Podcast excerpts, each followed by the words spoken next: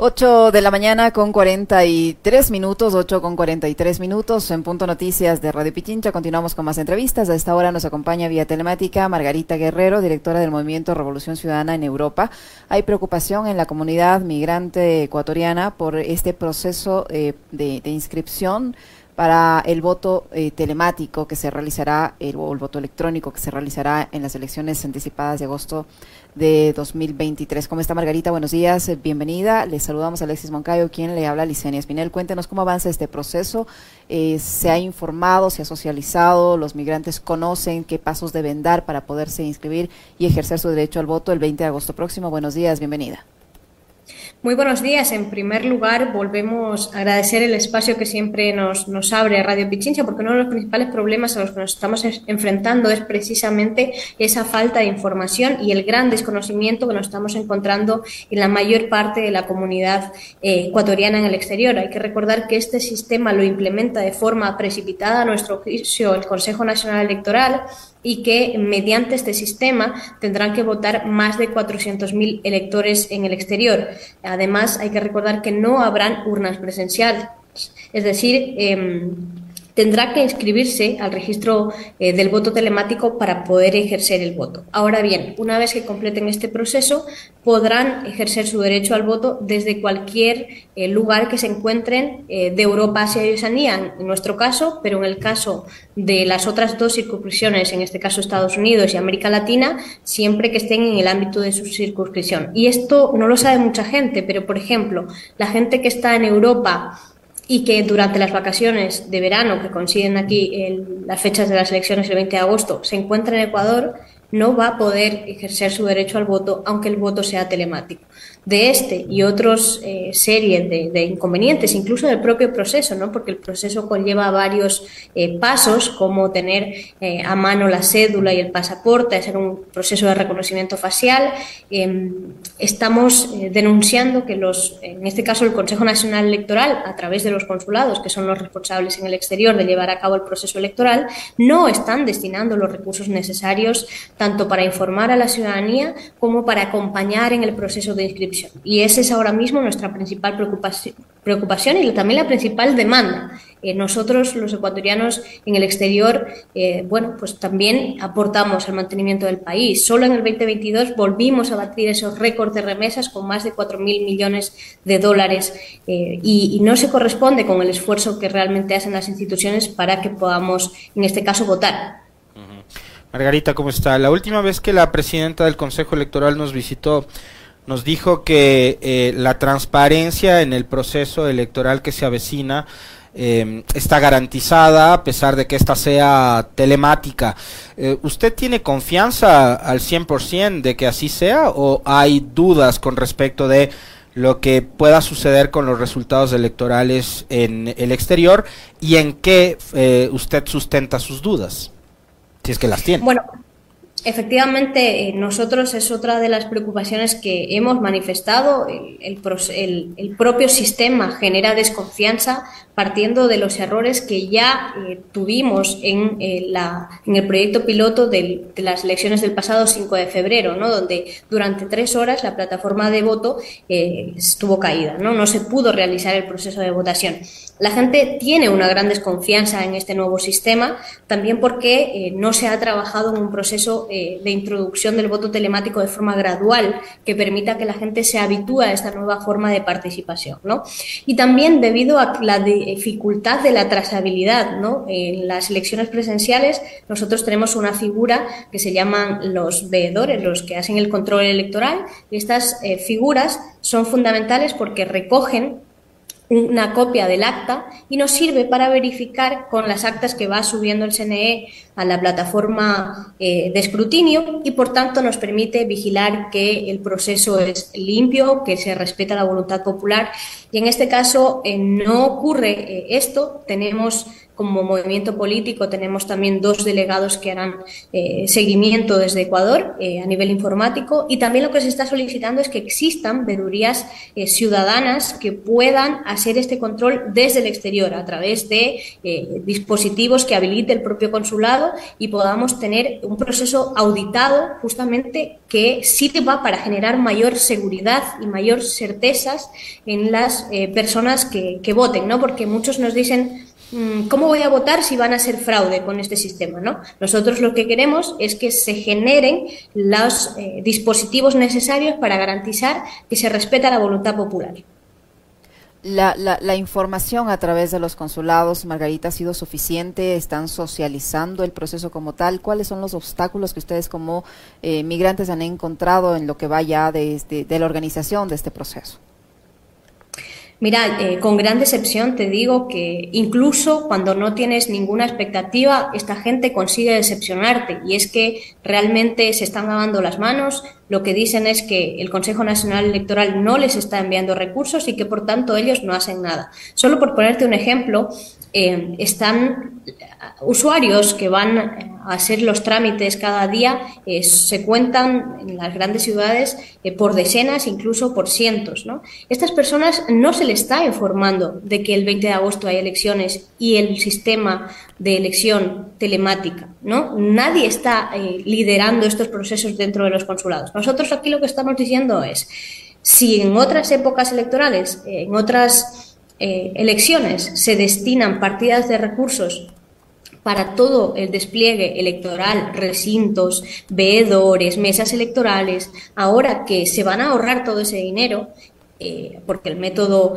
eh, telemático requiere de otro tipo de, insumos, telemáticos también, y por tanto va a reducir el coste de despliegue presencial, destínese esos recursos para poder informar a la ciudadanía. Y miren, los consulados, si quieren, pueden hacerlo, porque ellos disponen de los datos de dónde está nuestra gente. Ellos tienen las herramientas a su disposición y pueden disponer de medios y de recursos humanos para que puedan hacer un proceso de información a toda la comunidad ecuatoriana en el exterior y también un proceso de acompañamiento, porque nosotros no dejamos de denunciar que uno de los problemas a los que nos enfrentamos es precisamente la brecha digital. Para los jóvenes a lo mejor completamos el proceso en, cinco minutos, ¿no? pero a lo mejor nuestros padres, nuestros tíos y, un gran porcentaje de la población eh, migrante está por encima de los 50, requiere un apoyo para poder completar el proceso. ¿no? Este proceso, estas brigadas, por ejemplo, del voto telemático, las estamos sosteniendo desde el propio movimiento, pero nosotros somos enfáticos. Nosotros lo hacemos, por supuesto, porque primero consideramos que es un derecho que la gente tiene que poder ejercer su derecho al voto, pero también eh, recordamos que es un deber de las instituciones públicas, en este caso a través de los consulados y el propio SNE, garantizar los medios necesarios para que nuestra gente, en este caso en el exterior, pueda votar. El eh, trabajo que haga el CNE, aparte, se verá eh, complementado por lo que hagan las delegaciones diplomáticas, Margarita. Eh, y la pregunta es, actualmente, en España, donde usted reside, por ejemplo, las, eh, la embajada y los consulados están operando de la manera en que ustedes, los migrantes, los compatriotas, necesitan que operen, atienden a los migrantes, les ayudan a los migrantes, son facilitadores o no? No, y en este caso, como te decía antes, o sea, la gente va a hacer otros trámites, a sacarse su cédula, a renovar el pasaporte, eh, a hacer un poder. En ese momento, eh, la gente debería poder recibir la información de, primero, que hay elecciones el 20 de agosto, anticipadas, y luego el nuevo sistema, ¿no? Y que se eh, requiere un proceso de inscripción. Esto no se está dando, y esto es una cuestión de voluntad. Informar requiere de voluntad. Entonces, eh, ya te digo, hay más un proceso de, elaboración de excusas para evitar eh, asumir responsabilidades y aquí sí quiero ser muy clara. O sea, también yo creo que esto eh, está siendo posible gracias a que Lasso está gobernando en solitario. Y aquí quiero recordar que no hay una fiscalización desde la Asamblea Nacional. Si nosotros tuviésemos a nuestros asambleístas, Gustavo y Esther Cuesta, como hemos tenido en otras ocasiones, nosotros podríamos eh, ejercer una presión fiscalizadora desde la Asamblea. Y ahora lo que tenemos es, bueno, a una Cancillería que está más preocupada de poner en los consulados y en las misiones diplomáticas a sus amigos para garantizar eh, que vivan bien, en vez de garantizarnos que los migrantes podemos ejercer nuestros derechos. Y nosotros aquí somos muy claras. Nosotros vamos a ir hasta las últimas consecuencias exigiendo responsabilidades, porque esta decisión de implementar el voto de forma precipitada vulnera nuestros derechos de participación. Actualmente hay poco más de 15.000 inscritos en Europa de un padrón de 250.000 personas. Díganme ustedes si eso no es un fracaso en el sistema propuesto. Y eso obviamente va a generar una consecuencia si es que este número de inscritos no se, no se equipara al padrón previo que usted menciona, pues así no se va a poder elegir al candidato de su elección. Claro, bueno, hay que recordar que el, padrón electoral del exterior representa un 3% del padrón electoral total y que ese 3% también forma parte de, del cómputo, ¿no? Que llegamos, lleguemos al, al, 40, al 41% para que haya una sola vuelta, también depende de nuestros votos, ¿no? Y, y en eso quiero ser eh, muy clara. Eh, nosotros en, en, Europa, por ejemplo, somos un bastión de la revolución ciudadana y lo decimos con mucho orgullo. Solo hay una provincia en Ecuador que vote más correísta que nosotros y es Manabí. Nosotros en todas las elecciones hemos ganado. En las últimas elecciones metimos también a dos asambleístas, a Gustavo y a Esther Cuesta. Y necesitamos también revalidar eh, estos, la presencia de estos dos asambleístas, porque recordemos que un ejecutivo sin una mayoría en la asamblea no va a poder hacer todos esos cambios, ¿no? Y al contrario, aunque seamos primera fuerza en la asamblea, si no conseguimos ganar, los migrantes ya han visto cómo nos trata el, primero el gobierno de, Moreno y después el gobierno de Lasso, recortando nuestros derechos y en último caso, como estamos viendo, impidiendo el ejercicio eh, de eh, participación en este este caso política, a través del voto, ¿no? Recordando que en otras épocas eh, otros eh, no querían que votásemos, ¿no? Por tanto, aquí sí, sí eh, elevar esa denuncia y recordarle a, la gente que nos esté viendo, también a los que están en Ecuador, que hablen con sus familias, que los animen a inscribirse al voto telemático, que nos escriban a través de las redes sociales si necesitan apoyo y ayuda. Nosotros estamos desplegando brigadas por todo el territorio. Muchas personas están animándose a aprender el proceso y luego luego ayudar a otra gente. También se está viendo un proceso de empoderamiento en la ciudadanía, que la ciudadanía de aquí también está muy harta de que Ecuador em, esté mal, eh, esté, eh, bueno, con una superposición de crisis tan grande y, quieren votar. Muchos nos estamos encontrando con que muchos quieren votar y, por ejemplo, no están ni siquiera en el padrón, porque esta es otra denuncia, ¿no? Eh, hay que recordar que ese padrón del, está desactualizado y, por tanto, hay un gran porcentaje de gente que se va a quedar sin poder votar. En el caso de los eh, hermanos ecuatorianos que están en el exterior, Margarita, eh, vamos a elegir una próxima asamblea en materia de legislación. ¿Qué es lo que ustedes demandan del próximo Parlamento? ¿Qué es lo que se tiene que hacer con reformas legales a través del legislativo para mejorar las condiciones de la migración en el caso de los ecuatorianos? Bueno, permíteme que empiece por el Ejecutivo, porque realmente eh, hay exhortos que ha hecho la Asamblea al gobierno de Lasso. Por ejemplo, uno de ellos es al, decreto de alza de, precios de los servicios consulares, del pasaporte. Eh, eso, eh, Gustavo y Esther Cuesta también eh, lo llevaron a la Asamblea Nacional con la capacidad fiscalizadora, incluso aprobaron una resolución para que esto se modificara de tal forma que no impactara tanto en las economías familiares de, de, los migrantes. Y esto, por ejemplo, es tarea del Ejecutivo. ¿no?